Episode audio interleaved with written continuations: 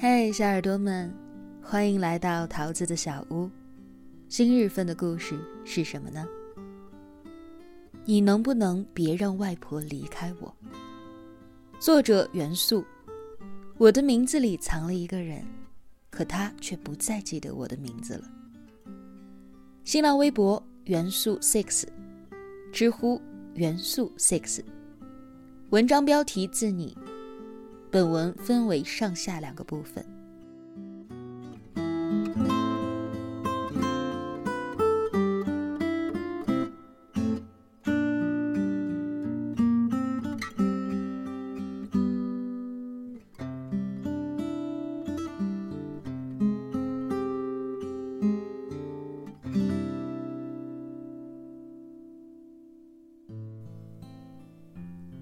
小时候不明白。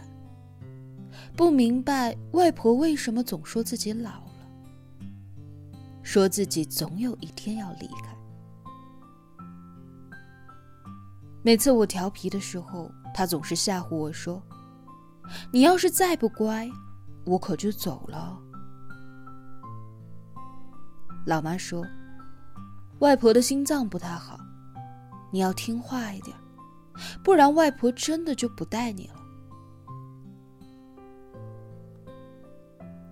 大人们有时候会在我们的面前，遮遮掩掩的提到一些关于生老病死的话，只是对那时的我来说，这件事情就像是星辰一样遥远。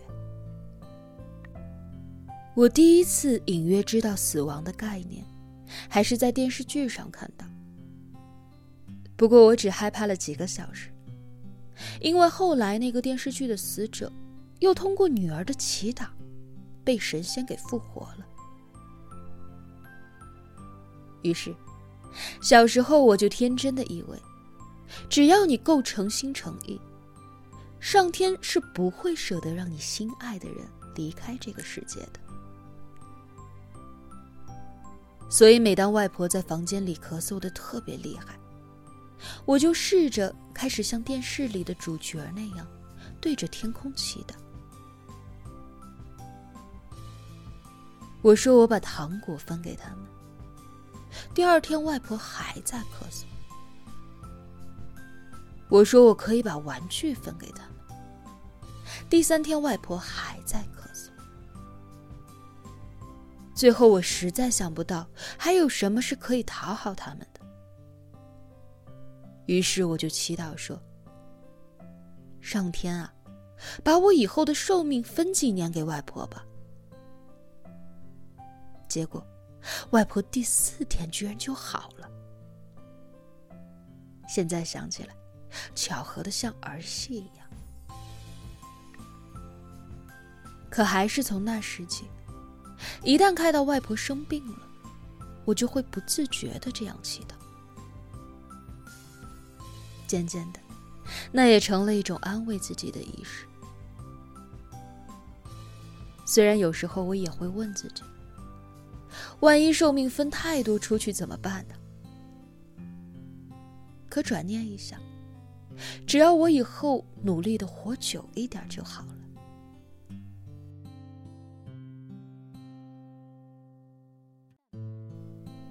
童年的风吹得很舒服，好像只要轻轻的吹过，便能够将我的烦恼带。甚至把当乖孩子的保证都吹到很远很远的以后。每当外婆身体一稍微好转，我就又会开始调皮捣蛋，弄得外婆不得不用离开家的说辞来吓唬我。有时候外婆真的会一去，就好几天都不回来。大人们都说那是因为我不乖。我伤心的在电话里求外婆回来。记得有一次，外婆心疼我这样难过，偷偷的告诉我，其实她只是去隔壁村看望伊宁奶奶。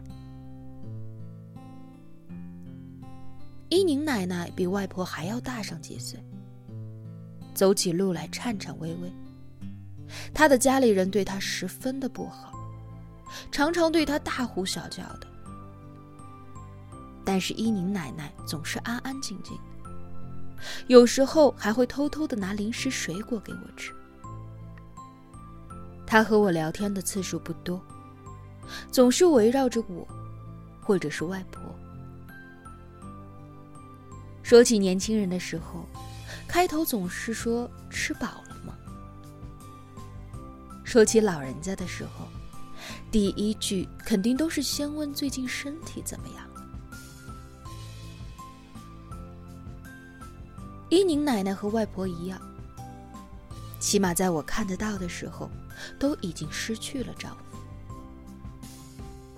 外婆说，伊宁奶奶过得不好，她儿子在婚前的时候和她相依为命，后来结婚之后就对她大呼小叫。我不在他家做客的时候，他常常是一个人在厨房吃剩下的饭菜。伊宁奶奶去世的时候都很突然，他们都说只是和平常一样，吃完晚饭之后，然后早早的就躺下睡觉。第二天，他儿子大喊他起来吃饭的时候，没人应，才发现的。那是我第二次认识死亡，我忽然害怕。会不会有一天，我们身边的人也是这样，一睡就不醒了？我不敢和外婆提起这些想法。老人家之间常常说，七十岁以后，过一次生日就像是临近一部坟墓。每次他们之中的朋友离开这个世上，总会觉得有什么共鸣。好像前天晚上就曾被托梦过，无数个从前的影子，一步一步漆黑的背后，一次一次湿润的离别。我不知道，他们是在把我推向和过去一样深不见底的未来，还是重复的梦境？终于，开始步入童年梦想的初中阶段时。我却是在很极端的想，也许离别，就是死亡的一种方式。一些活着的人从身边告别了，再次见到的时候，就像是换了一个人那样陌生。姐姐去市区读书之后，也不再会像以前那样和我谈心了。所有的人似乎都越走越远，只有外婆还在每天在家里等着我。外婆和我开玩笑说：“那是因为她已经被我气得走不动了，所以叫我教她打电话。她说怕我有时候也不在家，出事儿了她没有办法找人。然而。”外婆学的第一个电话号码，却是千里之外的姐姐。外婆没有念过书，不认识字儿，可是外婆坚持说，照着样子按还是会的。于是，我就尽量照着电话机上的数字样子，一个一个的画在纸上，教外婆按。第一遍，我先慢慢的按给外婆看。第二遍，他边按一个数字边问我对不对。第三遍继续重复第二遍，直到好多遍以后，外婆终于不用问的完整的按了一遍下来。只是可惜速度太慢，电话拨通失败了。后来我还是握着她的手指，一起慢慢的拨通了姐姐的号码。那应该算是他有生以来第一次打电话。然而电话接起来后，外婆说的事情并没有多少，总是那几句：“什么时候回来呀？想吃什么呀？今天吃饱了吗？可能，对于老人来说，这已经是最重要的事儿了。